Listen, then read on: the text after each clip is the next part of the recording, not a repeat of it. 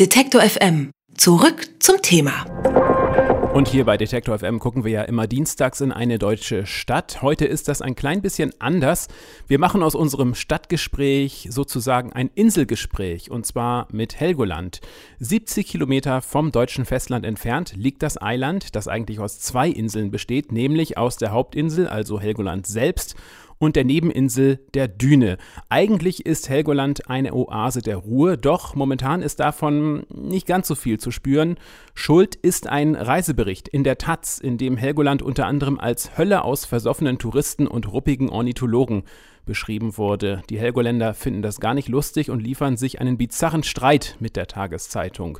Dazu ist jetzt der Tourismusdirektor der Insel, Klaus Furtmeier, am Telefon. Ähm, Herr Furtmeier, Sie sind ja aus Garmisch-Partenkirchen und jetzt Tourismusdirektor in ähm, Helgoland. Ich weiß jetzt nicht, soll ich Sie jetzt mit Servus oder mit Moin begrüßen? Also das überlasse ich ganz Ihnen. Ich bin nicht aus Garmisch-Partenkirchen, sondern gebürtiger Münchner. In Garmisch-Partenkirchen habe ich einige Jahre gearbeitet. Ah, okay, gut, dann haben wir das auch geklärt. Jawohl. Kommen wir zu der Sache selbst. Also ja. in dem Taz-Reisebericht letzte Woche kam Ihre Insel nicht gut weg. Wie hat man bei Ihnen denn auf diesen Bericht reagiert? Ja, ich denke mal, ähm, mit der zustehenden Empörung, also um nicht zu sagen ähm, mit blanken Entsetzen, äh, nicht nur bei mir, sondern äh, auch hier inselweit und auch die Gäste und Freunde Helgolands haben entsprechend darauf reagiert. Man kann es ja nachlesen in den verschiedenen Foren auf der taz.de oder auch auf Facebook, wie auch immer. Äh, nee, das war keine schöne Sache. Was hat Sie genau so gestört, vor allem als Beispiel? Ähm, was uns genau gestört hat, also Sie haben es als Reisebericht tituliert, das sehe ich natürlich nicht so.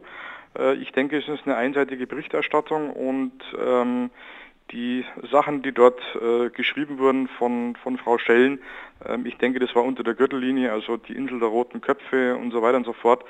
Ähm, das war nicht schön, vor allem war auch nicht schön, dass die Taz dann einmal nachgelegt hat, so mit der, mit der Geschichte hier, dem Erdboden gleich machen. Das kommt nicht so gut an hier auf Helgoland. Haben Sie denn irgendeine Erklärung oder können Sie sich irgendwas zusammenreihen, warum diese Autorin offenbar dieses schlechte Bild von der Insel hat?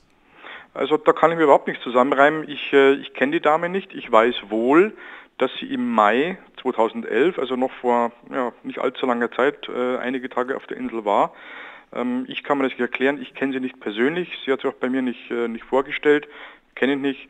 Und ja, ich habe dafür keine Erklärung, weil das tatsächliche Inselbild ist ein ganz, ganz anderes, wie uns das auch viele, viele Gäste und Freunde auch bestätigt haben. Ich selbst bin einmal im Jahr in, äh, auf Helgoland mhm. im Sommer, äh, wird dieses Jahr auch wieder passieren, wenn nichts dazwischen kommt. Und ähm, die Frage daher, gibt es einige Punkte, die man vielleicht doch ein bisschen nachvollziehen kann? Denn also Tatsache ist ja, dass die Tourismusquartiere durchaus schon ein bisschen älter sind. Äh, das kann ich auch so nicht stehen lassen. Hm. Also ich möchte jetzt nicht mit irgendwelchen äh, E-Mails langweilen, die ich bekommen habe, aber auch gerade im Privatsektor, also sprich im Bereich äh, des Vermietungsgewerbes, ist in den letzten Jahren erheblich investiert worden. Also Millionenbeträge sind in die Hand genommen worden in qualitätssteigenden Maßnahmen. Und ähm, ich will nicht verhehlen, es gibt bestimmt einige Quartiere auf der Insel, da kann man zum Beispiel für 20, 25 Euro pro Nacht äh, auch nächtigen, ähm, die eventuell dem nahe kommen, wie es möglicherweise Frau Schellen erlebt hat. Hm. Nun ist der Bericht in der Taz erschienen. Sie haben sich ordentlich darüber geärgert und äh, der Zwist geht hin und her.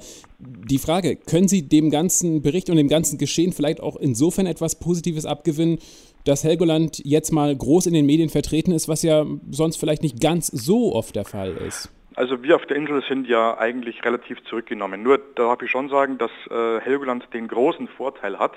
Äh, das ist auch ein Hauptteil meiner Aufgabe, dass Helgoland eigentlich immer sehr, sehr groß in den Medien ist.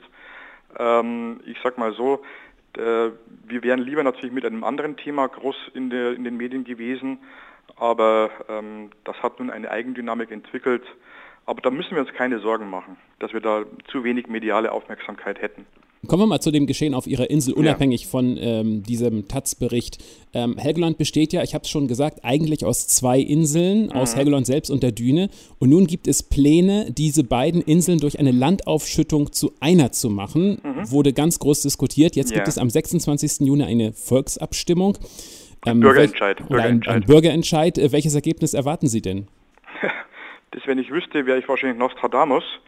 Ich denke mal, äh, so wie ich die Stimmungslage im Moment einschätze, ähm, ist es im Moment 50-50. Ich erhoffe mir ein Votum der Bevölkerung. Erstmal wünsche ich mir, dass viele auch dem Wahlaufruf folgen. Und dann wünsche ich mir für die Insel ein Votum, äh, das die Insel auch nachhaltig voranbringt. Wenn jetzt diese beiden Inseln miteinander verbunden werden, was äh, könnte sich denn Helgoland von der ganzen Sache erhoffen für Verbesserungen?